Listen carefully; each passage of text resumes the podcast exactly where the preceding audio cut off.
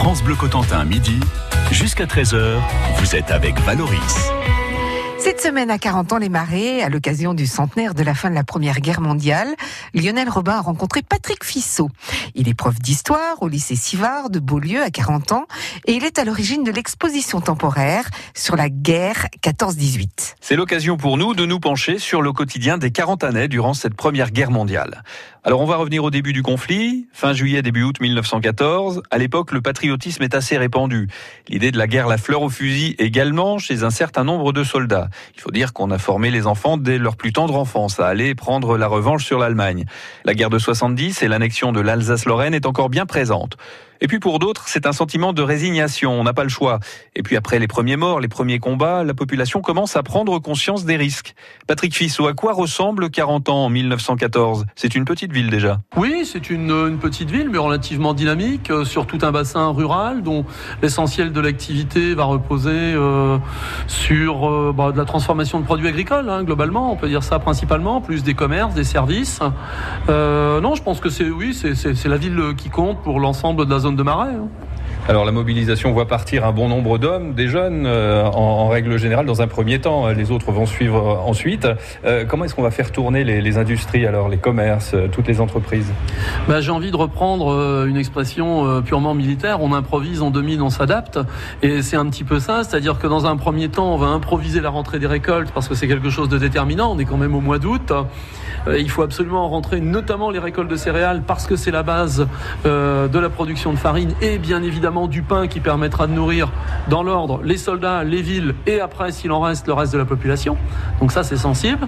Et puis ensuite, ben, comme euh, vous me demandiez, effectivement, euh, les industries, les entreprises, les commerces euh, vont pallier à l'absence, dans le sens où il faut bien comprendre quand même que toutes les personnes entre 18 jusqu'à 47 ans, tout le monde est mobilisé. Ce qui veut dire que pour une société où l'espérance de vie est quand même moins âgée à l'époque, ça représente un vrai vide. Et on va compenser, donc euh, on va faire appel aux femmes, on va mobiliser dans la mesure les enfants. Par exemple, euh, il y aura des campagnes de, ramassage de pommes. On verra euh, certaines institutrices qui se plaindront que leur, leurs élèves ne sont pas là au moment des récoltes, etc. Ensuite, on va embaucher les gens les plus âgés. On fera travailler aussi des territoriaux, c'est-à-dire les soldats les plus âgés qui sont dans les dépôts, comme à Cherbourg ou à Saint-Lô. Euh, on aura recours aux prisonniers de guerre, euh, notamment sur le port de Cherbourg. Et on verra même, ça c'est une des particularités du département de la Manche sur la fin de la guerre, on verra même arriver une main-d'œuvre chinoise qui viendra donner un coup de main sur le port de Cherbourg. Oui, une main-d'œuvre venue des colonies qui travaillera notamment à l'arsenal de Cherbourg, la plupart des ouvriers étant mobilisés. France Bleu. Bonjour, c'est Eric Delors, 6h, 9h, demain matin, démarrer la journée bien informée comme toujours. Info, jeux, musique et demain, journée spéciale Resto du Cœur. L'occasion dans la matinale d'écouter les bénévoles, les responsables, les bénéficiaires des restos. Alors à demain entre 6h et 9h. France Bleu Cotentin. France Bleu.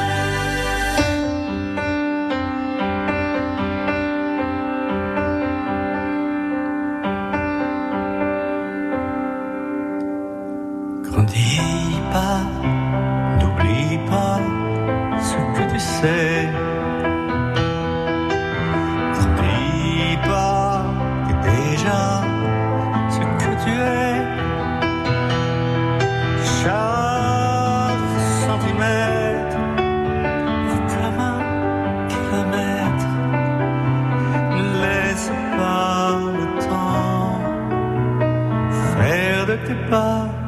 d'un géant.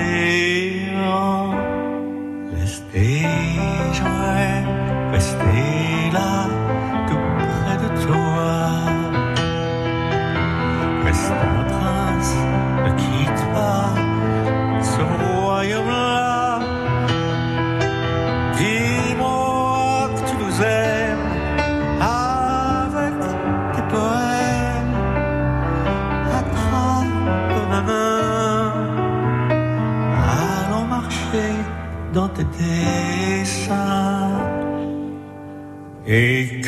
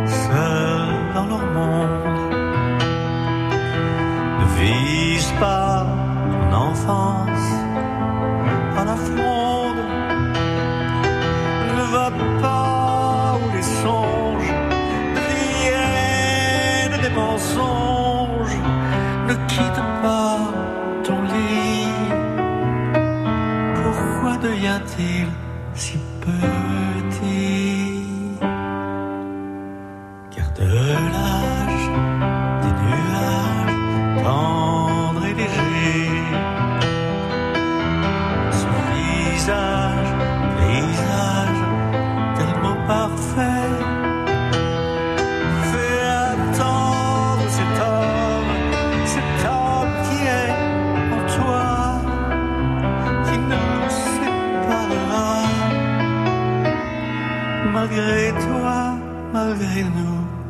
malgré moi. Et quand